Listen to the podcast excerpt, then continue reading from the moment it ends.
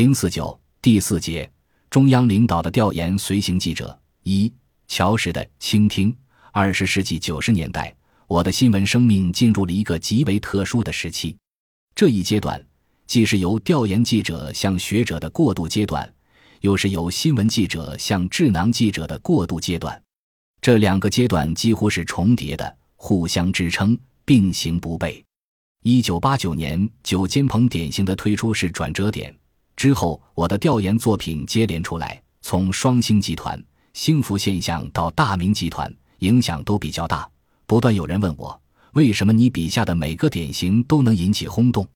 几年间，我长期蛰伏于民间，深入到乡野基层去做实地考察，长期在外不回济南已是常事。我自己还总结了两个不是：不是单位开会不回去，不是中央领导来不回去。第二个不是道出了我这一时期的一个重要的使命。作为新华社随行记者，陪同中央领导下乡调研，我的调查研究之所以屡屡中的，与我这一时期独特的工作状态大有关联。一九八七年四月，担任山东分社摄影部主任之后，副总理、政治局委员以上级别的中央领导到山东来，基本上随行记者这一角色都为我所担当。中央领导到基层都希望轻车简从，随从人员要少而精。一般一位中央领导到基层，山东方面会派遣三四名随行记者。新华社山东分社派一名文字记者和一名摄影记者随同前往。八十年代中后期，我已经从单纯的图片报道转向一手抓文字、一手抓摄影。这一时期，我撰写的《新春佳节跨支部》。再去灌门帘，喜听农民夸麦收等新闻稿件，常常以小见大，注意揭示出小事背后的时代变迁。山东分社领导便让我既负责图片报道，也负责文字报道。这样每次中央领导来山东调研，分社派我一人前往便可。这在山东分社可以说是首开先例的。那几年，我随同胡锦涛、朱镕基、彭真、李鹏。宋平、乔石、吴邦国、万里、田纪云、邹家华等众多国家领导人到基层调研。我为乔石拍摄的一幅照片，以及围绕这幅照片所发生的故事，可以看出中央领导的信任与器重。倾听的照片是一九九一年一月，我随全国人大常委会委员长乔石到沂蒙山区调查时拍摄的。当时。乔石到一位年迈的老大娘家里去走访，因为屋子太小，门也太窄，随同人员进不去，只有我一人快步走进屋内。乔石进屋后，大娘只顾得跟领导说话，也没顾得让座。老大娘坐在床头，跟站在一旁的乔石兴致勃勃讲起话来。我迅速按下快门，抓拍下了这一幕。这一幅照片。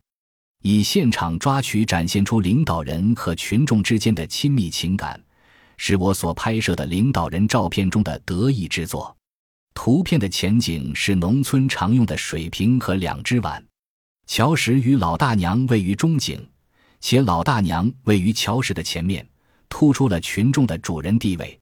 站着的乔石头微微向老大娘倾斜，而老大娘则坐在床头，头稍稍扬起。形成呼应关系。照片中，乔石所代表的是为人民谋利益的党的形象，而人民群众则是中国共产党永葆青春的基础。领导立于群众之侧，专心倾听群众呼声，构图将党群关系表现得淋漓尽致。从人物形象上看，图片中的乔石与老大娘形成了有趣的对比。乔石穿戴整齐，显出倾听状，表情认真而严肃。老大娘穿着棉袄，扬起的脖子与虚化的手，将她滔滔不绝的倾诉状态表露出来，无拘无束，生动自然。两人一动一静，一站一坐，对比鲜明又彼此呼应，完成了倾听这一主题的表现。从光线上看，整幅图片以暖色调为主，给人以温暖亲切之感。从细节上看，前景中的水瓶与瓷碗。是农村用来喝水的器具，表现出到群众中去的生活现场。尤其注意的是后景中墙上所挂的会有红色五角星的喇叭，象征着党的声音传遍千家万户，起到画龙点睛的作用，使整幅图片的主题得到了进一步的提炼与升华。党的声音从哪里来？是倾听人民群众的声音后发出的。有人问起这幅图片的意境时，我觉得群众路线是中国共产党的起家法宝，也是党中央非常重视的传统。从群众中来到群众中去，是共产党的认识路线与工作路线。党的干部到群众中去，倾听群众的声音，按照群众的意愿为人民服务，这是共产党能够永葆生命的保证，也是历史唯物主义的要求。显然。这个典型瞬间的抓取，倾注了我对群众路线的理解。乔石同志对这幅图片表示满意。一九九五年八月，他一到山东便要见我，在泰山上，他与夫人玉文说起我拍摄的照片，连声称赞，说我抓拍的好，有思想。那一阶段，乔石到山东五次，都是我随同调研。二零零四年。浙江省美术家协会主席要为乔石做一幅肖像画，乔石想到了这一幅照片，他特地让工作人员打电话给我，请把这一幅图片再寄一份给他。